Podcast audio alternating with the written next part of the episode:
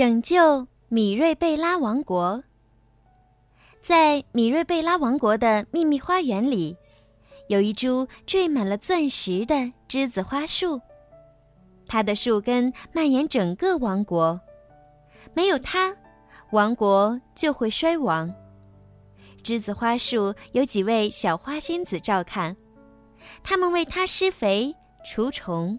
保证这株神奇的栀子花树长盛不衰。托里公主和好朋友凯拉分享了钻石栀子花树的秘密，但两个女孩不知道的是，就在她们观赏钻石栀子花树时，凯拉的经纪人科德正在偷偷跟踪他们。他也知道了这个秘密。贪心的科德决定偷走钻石栀子花树。以换取巨额财富。这天，王室成员们都去听凯拉的演唱会了。科德带着助手鲁伯特来到王宫，他俩避开守卫，径直来到秘密花园。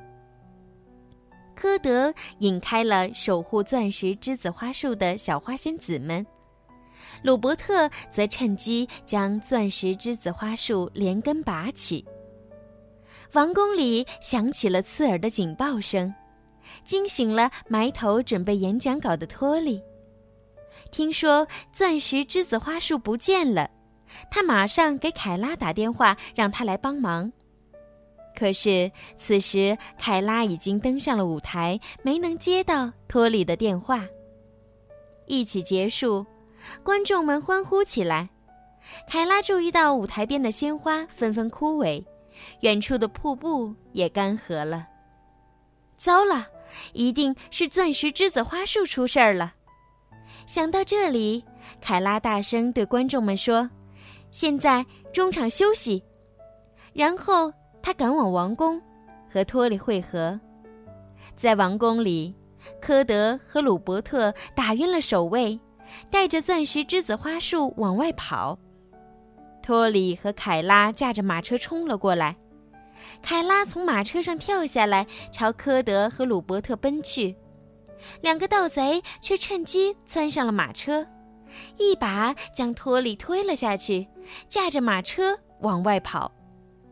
马车驶得飞快，眼看两个女孩要追不上了。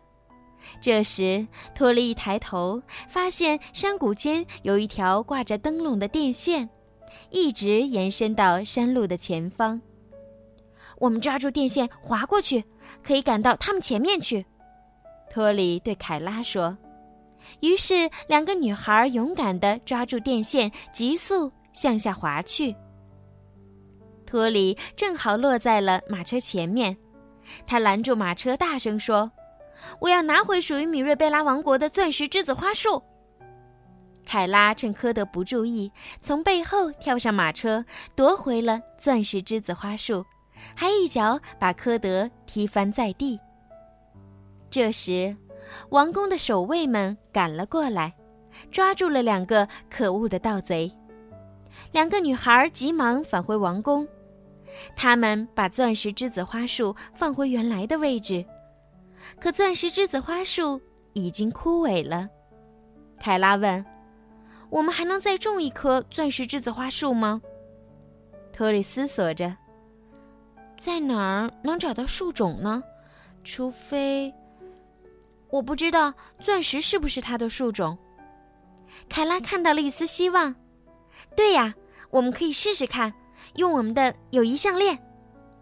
两个女孩的友谊项链是小花仙子用钻石栀子花树结的小钻石做成的。他们赶紧摘下项链，把两颗小钻石并排种到泥土里。小花仙子们围了过来，他们给钻石种子松土、浇水。